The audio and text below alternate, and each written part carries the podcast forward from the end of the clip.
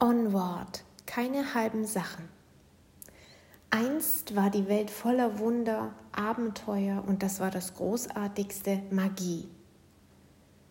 Zauberer benutzten ihre magischen Fähigkeiten, um alles Mögliche zu tun. Sie erhellten dunkle Räume mit leuchtenden Blitzen oder bekämpften furchteinflößende Drachen. Doch die Magie zu erlernen und zu beherrschen war nicht leicht.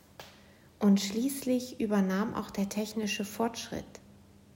Es war schlicht einfacher, einen Lichtschalter zu betätigen, als einen Zauber auszuführen. Mittlerweile gehörte die Magie der Vergangenheit an.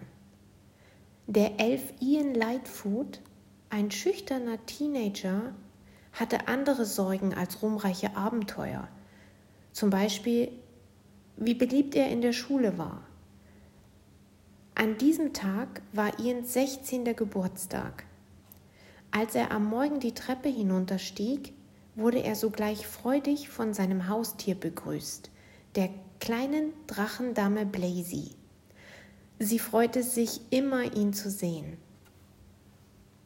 Ian betrat die Küche und wollte gerade das Brettspiel vom Tisch abräumen, als sein älterer Bruder Barley aus dem Nichts auftauchte. Mit wildem Geheul nahm er Ian in den Schwitzkasten. Wagt mein Bruder es etwa, ein aktives Spiel zu stören? fragte Barley. Er verbrachte zahllose Stunden damit, Quests of Yore zu spielen. Ein Spiel, das auf echter Magie beruht. Im Gegensatz zu Ian war Barley von der Vergangenheit fasziniert. Während Ian zu frühstücken versuchte, löcherte ihn seine Mutter mit unzähligen Fragen. Und dann stand auch noch ihr Freund, der Polizist Colt Bronco in der Tür. Zu allem Überfluss zerriss Barley auch noch Ians Lieblingsshirt. Es hatte ihrem Vater Wilden Lightfoot gehört, der vor Ians Geburt gestorben war. Auf dem Schulweg begegnete Ian jemanden, der das Shirt wiedererkannte. Er hatte die gleiche Universität wie Ians Vater besucht und erinnerte sich an Wyden Lightfoot als einen mutigen, jungen Mann, der gerne lila Socken trug. Ian beschloss ab sofort ebenso mutig zu sein wie sein Vater. Fürs Erste wollte er an diesem Tag offener in der Schule auftreten und sich mehr mit anderen unterhalten, eine Fahrstunde nehmen und ein paar Mitschüler zu seiner Geburtstagsparty einladen. Obwohl der Plan gut war, verlief der Tag gänzlich anders. Zuerst weigerte sich ein Mitschüler in Ians Klasse, seine riesigen Füße von Ians Stuhl zu nehmen. Später bekam Ian während seiner Fahrstunde fürchterliche Angst. Und schließlich ruinierte auch noch Barley Ians Geburtstagsparty, indem er mit seinem alten Klapperbus Gwyneware vorfuhr, als Ian gerade ein paar Mitschüler einladen wollte. Barley hatte sich zur Feier des Tages in ein seltsames Kostüm gehüllt und Ian schämte sich so sehr für seinen großen Bruder, dass er die Party kurz nach der Einladung sofort wieder absagte. Dann fuhr er mit Guinevere und Barley nach Hause.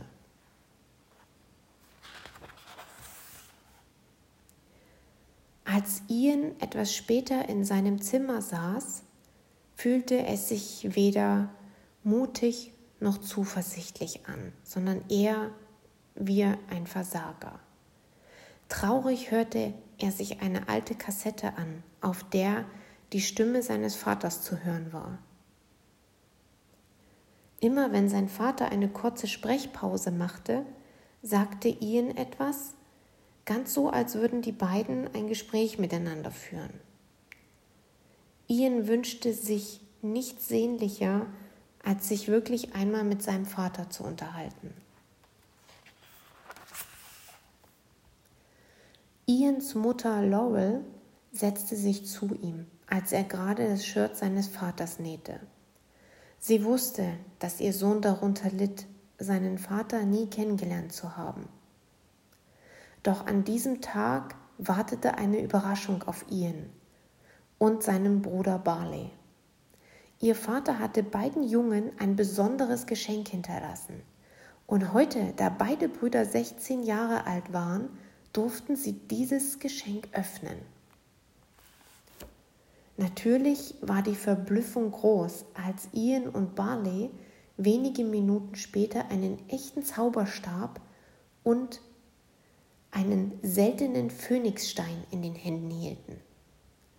Dazu gehörte außerdem die Anleitung für einen Erscheinungszauber, der ihren Vater für einen Tag in die Welt der Lebenden zurückbringen würde. Sofort sprach Barley den Zauberspruch nach. Nur ein einziges Mal dürfen wir erwarten, wiedergeboren zu sein im Licht, ein einziger Tag auf der Erde zu wandeln bis Sonnenuntergang und länger nicht. Doch es passierte nichts. Barley versuchte es noch einmal und dann noch einmal, wieder ohne Erfolg. Die Enttäuschung darüber war grenzenlos, vor allem bei Ian. In seinem Zimmer wiederholte er den Zauberspruch, und da fing der Stein am Zauberstab zu leuchten an. Im gleichen Moment, in dem Ian sich den Zauberstab griff, betrat Barley das Zimmer. Kurz darauf begann sich vor ihren Augen ihr Vater Walden Lightfoot zu materialisieren. Offenbar besaß Ian die magische Gabe und nicht Barley. Ian gelang es kaum, den Zauberstab gerade zu halten. Barley versuchte ihm zu helfen, doch plötzlich explodierte der Stein und die beiden Jungen wurden zu Boden geschleudert.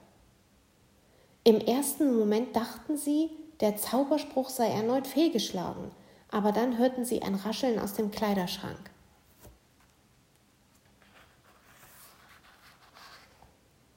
Kurz darauf stand ihr Vater vor ihnen. Allerdings war nur sein Unterkörper sichtbar. Unsicher stolperten seine Beine durch den Raum. Schnell legte sich Barley auf den Fußboden und tippte mit seinen Fingern einen Rhythmus auf die Schuhe seines Vaters. Genauso wie er es schon als kleiner Junge getan hatte. Ians Vater klopfte als Antwort ebenfalls einen kleinen Rhythmus mit seinen Füßen. Danach stellte er seinen Fuß auf Ians. Wyden Lightfoot wusste, dass seine beiden Söhne bei ihm waren.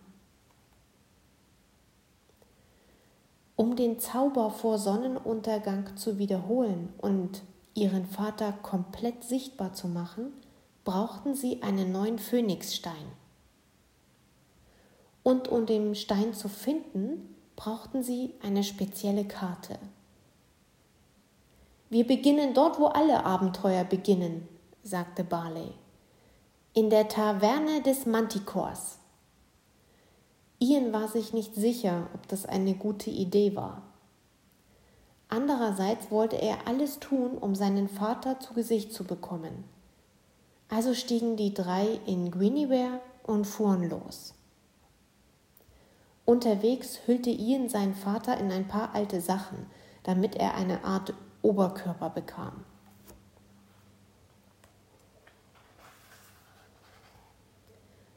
Unterdessen kehrte Ians Mutter mit seinem Geburtstagskuchen nach Hause zurück.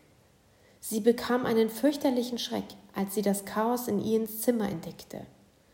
Laurel ahnte, dass irgendetwas ganz und gar nicht stimmte. Auf Ians Schreibtisch sah sie Barleys Spielkarten für den Phönixstein und die Taverne des Mantikors. Wenig später saß sie schon in ihrem Auto. Ian übte währenddessen allerlei Zaubersprüche und versuchte eine Dose zum Schweben zu bringen. Doch nichts funktionierte. Du musst die Zaubersprüche viel leidenschaftlicher aufsagen, befahl ihm Barley. Die Worte müssen direkt aus deinem Herzen kommen. Als sie schließlich die Taverne erreichten, übernahm Barley die Führung. Der Manticore war eine tausend Jahre alte, legendäre Kämpferin, die es mit dem gebührenden Respekt zu behandeln galt. Doch die Taverne, einst ein Ort ruhmreicher, aufregender Abenteuer, hatte sich in ein herkömmliches Familienrestaurant verwandelt, wozu auch ein seltsames Maskottchen aus Schaumstoff, Geburtstagspartys und Karaoke gehörten und ein Blick auf den Manticore, der sich nun Corey nannte, verriet, dass dieser nicht länger ein furchterregendes Biest war. Barley kniete vor Corey nieder und fragte höflich nach der Karte zum Phönixstein. Doch Corey, der Manticore, weigerte sich, ihnen die Karte zu geben und zeigte ihnen stattdessen nur eine Speisekarte für Kinder, die auf der Grundlage der echten Karte gestaltet war. Cory wusste, dass die Suche nach einem Phönixstein gefährlich werden konnte. Falls irgendjemand verletzt werden würde, konnte dies das Ende der Taverne bedeuten.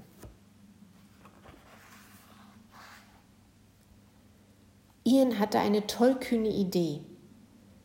Er zeigte auf ein Gemälde an der Wand und sah dann den Manticore an. Du willst kein Risiko eingehen? Sieh dir diesen Manticore an. Er lebte für Abenteuer und Risiko. Du musst zuerst ein Risiko eingehen, wenn du ein Abenteuer erleben willst, las Corey die Inschrift über dem Porträt. Wer sagt denn so etwas? Wenn ich es richtig sehe, warst du das, antwortete Ian. Plötzlich fiel es Corey, dem Manticore, wie Schuppen von den Augen. Du hast recht. Meine Natur ist es, wild und gefährlich zu sein, rief sie. Ich lebe hier eine Lüge. Was ist nur aus mir geworden? Wenige Sekunden später hatte sich Corey wieder in einen echten Manticore verwandelt. Sie riss dem Schaumstoffmaskottchen den Kopf ab und spuckte Feuer. Alle sofort raus aus meinem Laden, brüllte sie. Die Besucher der Taverne rannten um ihr Leben. Ian griff nach der echten Karte, doch sie ging vor seinen Augen in Flammen auf. Im nächsten Augenblick löste sich ein brennender Balken von der Decke und drohte auf Ians Vater herabzustürzen. Ian hob den Zauberstab und rief voller Inbrunst Empor Elevar. Es funktionierte. Der Holzbalken schwebte über Wilden Lightfoot. Barley brachte seinen Vater mit einem beherzten Griff in Sicherheit und kurz darauf saßen die drei wieder in Guinevere.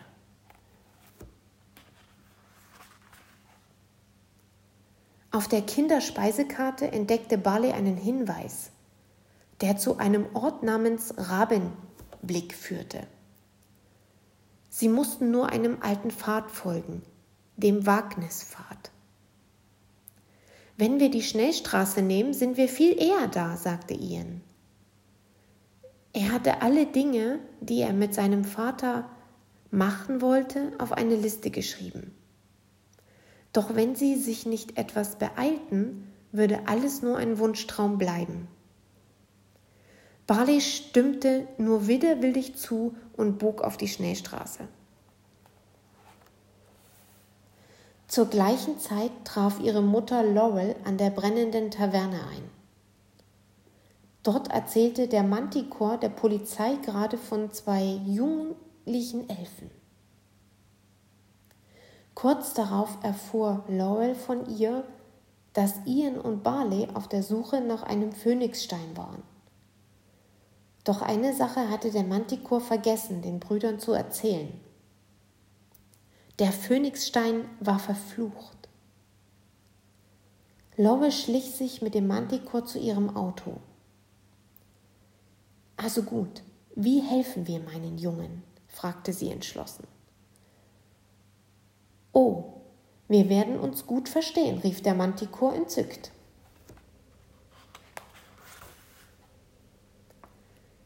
Und Barley hatten währenddessen ganz andere Sorgen. Ihnen war das Benzin ausgegangen und Guinevere stotterte auf der Straße vor sich hin, bevor sie endgültig zum Stehen kam. Außerdem stellte sich heraus, dass Barleys Benzinkanister fast leer und weit und breit keine Tankstelle in Sicht war. Barley schlug vor, einen Vergrößerungszauber anzuwenden. Wir vergrößern den Kanister und dann vermehrt sich auch automatisch das Benzin darin. Der Zauberspruch verlangte eine hohe Konzentration von Ian. Er hob den Zauberstab und rief Magnoa Gantur an. Sofort wurde der Kanister größer und größer. Doch als Ian einen kurzen Moment unaufmerksam war, kehrte sich der Zauberspruch um. Plötzlich stand ein winziger Barley vor ihnen.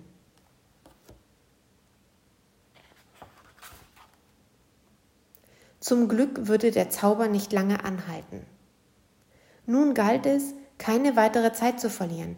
Schnellen Schrittes liefen sie zur nächsten Tankstelle, wo zeitgleich ein paar Feen mit ihnen Motorradclub eintrafen.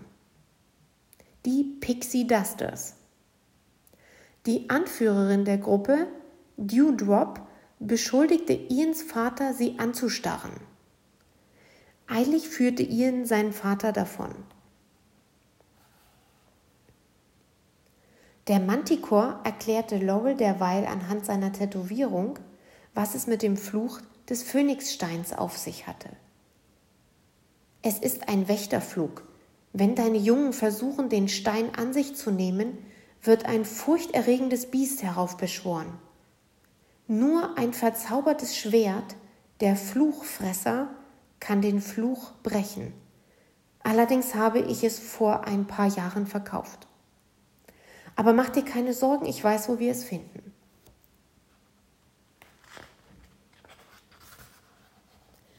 Ian hatte gerade den Benzinkanister befüllt, als er Barley und Dewdrop miteinander streiten hörte. Ian entschuldigte sich bei den Feen für seinen Bruder und zog Barley davon. Im gleichen Moment fiel sein Vater auf dem Parkplatz versehentlich über die Motorräder der Feen und eins nach dem anderen Motorrad kippte mit lautem Scheppern um. Die Feen waren außer sich vor Wut. Ian, Barley und ihr Vater liefen so schnell sie konnten zu ihrem Auto.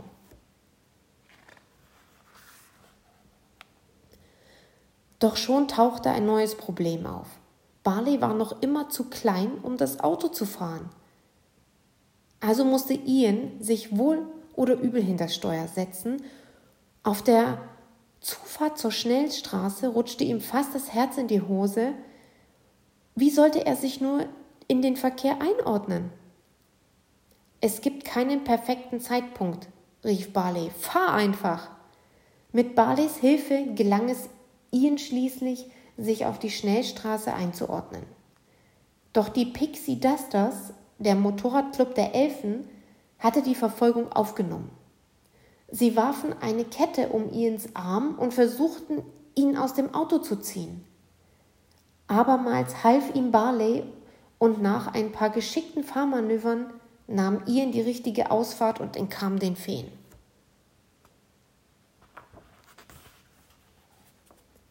Allerdings kamen sie nicht weit, sondern wurden von der Polizei angehalten. Als wäre das nicht schon schlimm genug gewesen, stolperte kurz darauf auch noch Ians Vater aus dem Auto. Ian und Barley, der mittlerweile wieder zu normaler Größe herangewachsen war, brauchten schnellstens einen Plan. Ian hatte die Idee, einen Verkleidungszauber anzuwenden, um sich und Barley in ein Bild von Colt Bronco zu verwandeln. Doch der Zauber hatte einen Haken. Sobald Ian eine Lüge aussprach, würde ein Teil der Verkleidung verschwinden. Alles funktionierte bestens, bis die Polizisten Barley als Niete bezeichneten und Ian ihnen widersprach. Kaum hatte er einen Satz beendet, verschwand auch schon ein Teil der Verkleidung.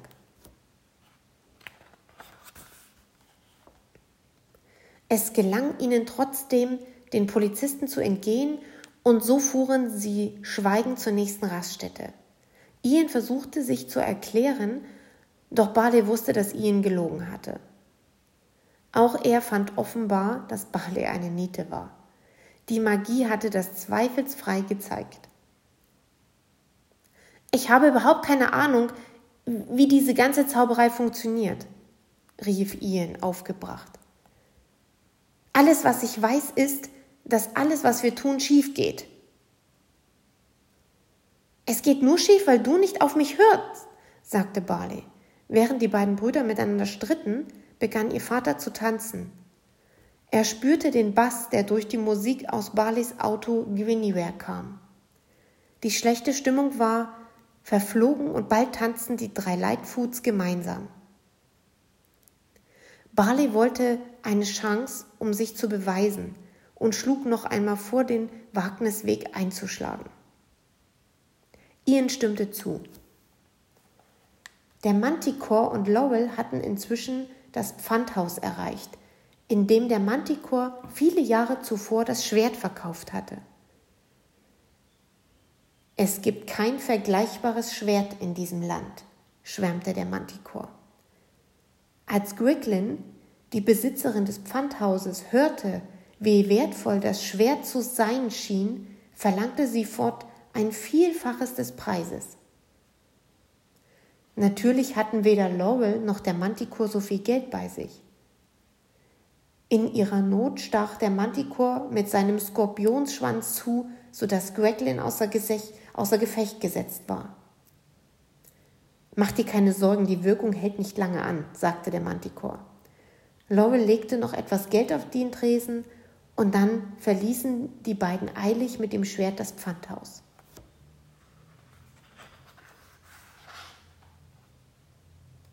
Barley saß die ganze Nacht am Steuer und fuhr den Wagnisweg hinunter. Irgendwann erreichten sie eine große Schlucht. Was dort hineinfällt, ist für immer verloren, sagte Barley. Es gab zwar eine kleine Zugbrücke, doch die konnte nur von der anderen Seite der Schlucht heruntergelassen werden. Ian blieb nichts anderes übrig, als den Brückenzauber anzuwenden, der eine unsichtbare Brücke über die Schlucht legen würde. Dieser Zauber setzte großes Vertrauen voraus. Man musste einfach glauben, dass die unsichtbare Brücke wirklich da war. Andernfalls würde man in die Tiefe stürzen. Zur Sicherheit knotete Barley ein Seil um Ians Taille. Doch kaum hatte Ian die Schlucht zu überqueren begonnen, löste sich das Seil. Ian hatte jedoch gelernt, auf die Magie zu vertrauen und so gelang es ihm, die andere Seite der Schlucht sicher zu erreichen. Nachdem Barley die Zugbrücke überquert hatte, sahen sie eine große Statue in Form eines Raben vor sich. Barley wusste sofort, dies war ein Hinweis, der sie nach Rabensblick führen würde. Sie mussten den Weg einschlagen, den die Raben ihnen zeigten. Sobald sie in die gleiche Richtung wie die Raben schauten, sahen sie in der Ferne einen weiteren Raben. Und dann tauchte aus heiterem Himmel und mit kreischender Sirene Colt Bronco auf, der Freund ihrer Mutter. Er hatte die Brüder über den Wagnisweg verfolgt. Ich lasse nicht zu, dass ihr eurer Mutter Sorgen macht, sagte Bronco mit einer Stimme, die keinen Widerspruch duldete. Steigt sofort in euer, Auto ein. Ich begleite euch nach Hause. Selbstverständlich traten Barley und Ian das Gegenteil und fuhren mit Vollgas in die andere Richtung.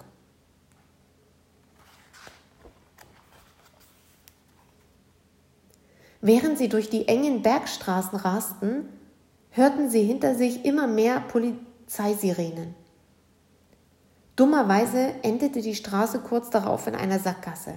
Bali schlug Ian vor, die Straße zu blockieren, indem er einen Felsvorsprung zerstörte. Dazu war der schwierigste Zauber von allen nötig, der arkane Blitzzauber. Volta Donasia, brüllte Ian, doch der Zauberspruch funktionierte nicht. In diesem Moment trat Barley eine schwere Entscheidung.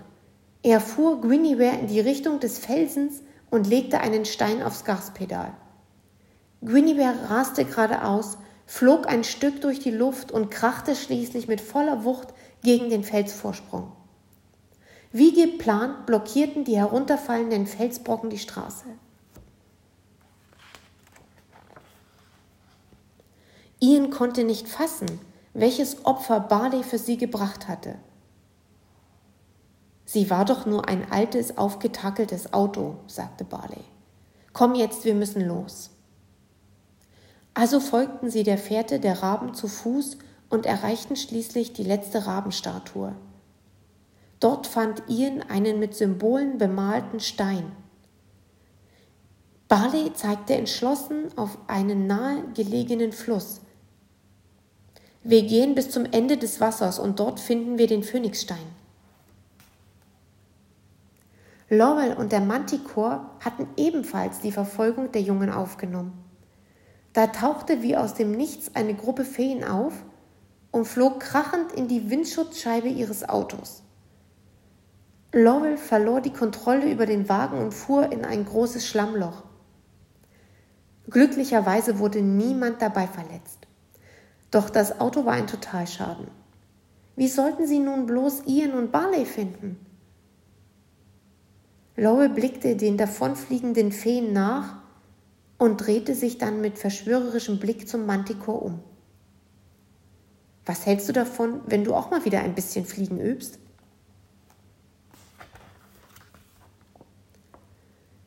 Ian Barley und ihr Vater hatten inzwischen am Ende des Flusslaufs eine Höhle erreicht. Ian zauberte aus einem von Barleys Käseflips, die er stets als Verpflegung mit sich trug, ein Boot. Während sie damit den Fluss hinunterfuhren, wendete Ian eine Reihe anderer Zauber an. Er war zuversichtlich, dass ihm der Erscheinungszauber gelingen und er bald seinen Vater kennenlernen würde. Während ihrer Bootsfahrt beschloss Barley, ein lange gehütetes Geheimnis mit Ian zu teilen. Damals, als Dad im Krankenhaus lag, hatte ich große Angst, mich von ihm zu verabschieden. Ich habe es immer bereut. Danach habe ich mir vorgenommen, nie wieder Angst zu haben.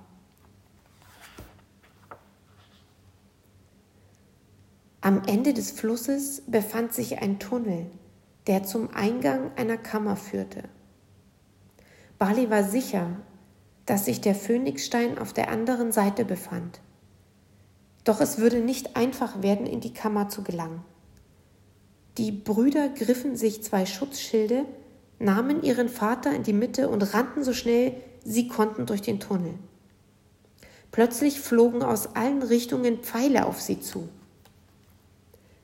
Es gelang ihnen trotzdem, sich Zutritt zu der Kammer zu verschaffen. Doch im gleichen Moment drang von allen Seiten Wasser ein. Mit vereinten Kräften zogen sie ihren Vater zu einer sternförmigen Luke am unteren Ende der Kammer. Hinter der Tür liegt der Phönixstein, rief Barley. Gehen wir rein? Was für eine Frage, rief Ian lachend. Natürlich gehen wir rein. Wir sind endlich am Ende unserer Suche angekommen. Dann kletterten alle drei durch die Luke und blickten zu ihrer großen Überraschung ins Sonnenlicht. Ungläubig sahen sie sich um und stellten fest, sie waren zurück in New Mushroom Town genau dort, wo ihre Suche begonnen hatte. Das kann nicht sein, rief Barley. Hier muss irgendwo der Phönixstein sein. Das sagt mir mein Bauchgefühl. Ian konnte es nicht fassen. Ihre Zeit war so gut wie abgelaufen und er würde niemals seinen Vater treffen. Du machst immer, was dein Bauchgefühl dir sagt und am Ende hast du keine Ahnung, was du tust, schrie er seinen Bruder an. Und deswegen bist und bleibst du eine Niete. Ian hakte sich bei seinem Vater unter und ließ Barley zurück.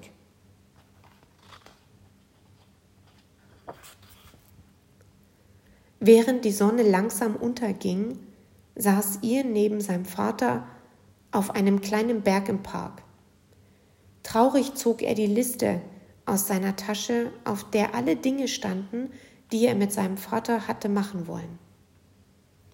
Ian begann eine Zeile nach der anderen durchzustreichen, als er plötzlich etwas bemerkte.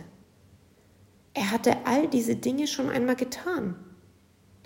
Nicht mit seinem Vater, sondern mit Barley.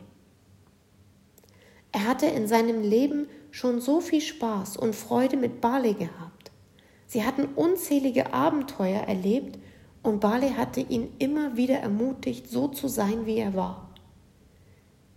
Ian wurde klar, dass Barley immer für ihn da gewesen war und nun war es an ihm, das Gleiche für seinen Bruder zu tun.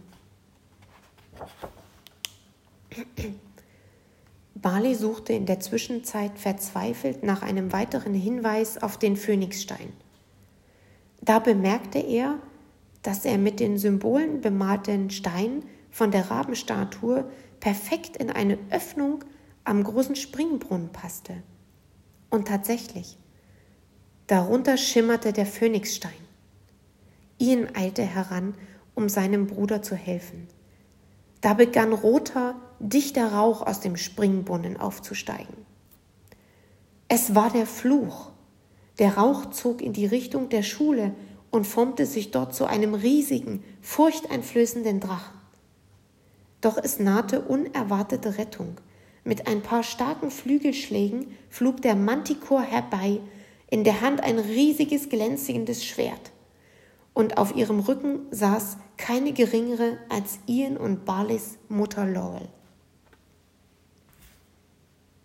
Während der Manticore und Laurel mit dem Drachen kämpften, führte Ian den Erscheinungszauber durch. Doch auch der Drache richtete nun seine volle Aufmerksamkeit auf den Phönixstein. Barley versuchte ihn abzulenken. Nein, sagte Ian mit fester Stimme, du verabschiedest dich von Dad. Ich hatte jemanden, der sich um mich gekümmert hat. Jemanden, der mich immer unterstützt und beschützt hat und der mir gezeigt hat, was ich alles kann. Ich hatte nie einen Vater, aber ich hatte dich, Barley. Mit diesen Worten lief Ian in Richtung des Drachen. Ian wendete jeden Zauber an, den er auf ihrer abenteuerlichen Reise gelernt hatte. Sogar der arkane Blitzzauber gelang ihm. Laurel warf Ian das Schwert zu und mit Hilfe eines Zaubers bohrte er sich direkt in das Herz des Fluchs. Der Drache explodierte in tausend Stücke. Es herrschte ein unüberschaubares Chaos. Überall flogen Steine durch die Luft und Ian suchte Schutz hinter ein paar Trümmerteilen. Plötzlich entdeckte er einen kleinen Spalt in den Trümmern, durch den ein paar Lichtstrahlen drangen. Und dann sah Ian seinen Bruder Barley mit ihrem kompletten Vater. Ians Augen füllten sich mit Tränen, als er sah, wie Barley ihr Vater miteinander redeten und lachten.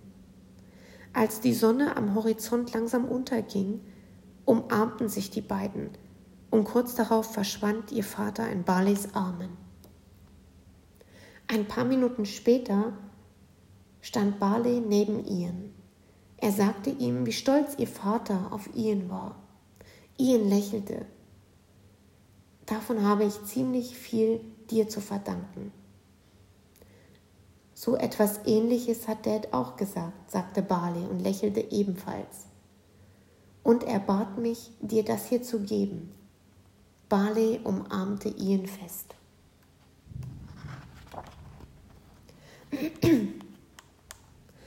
Ein paar Wochen später hatte sich das Leben von Ian und Barley rundum verändert. Ian hatte mit Hilfe seiner magischen Fähigkeiten die durch den Drachen zertrümmerte Schule wieder aufgebaut und dabei viele neue Freunde gewonnen.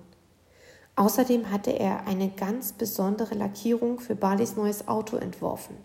Guinevere die Zweite. Gerade wollte Barley die Ruinenstraße durch den Park nehmen, doch Ian hatte eine andere Idee. Das ist zu einfach, Barley, sagte er. Bei einem Abenteuer ist der naheliegendste Weg nie der beste. Und damit hob Guinevere vom Boden ab und flog ihrem Ziel entgegen. Die vergangenen Wochen hatten Ian, Barley und Laurel verändert. Jeder von ihnen hatte etwas Neues über sich und die anderen gelernt. Und die kurze Rückkehr ihres Vaters hatte die ganze Familie noch mehr zusammengeschweißt. Doch eine Sache würde sich nie ändern. Sie würden immer zueinander halten. Ende.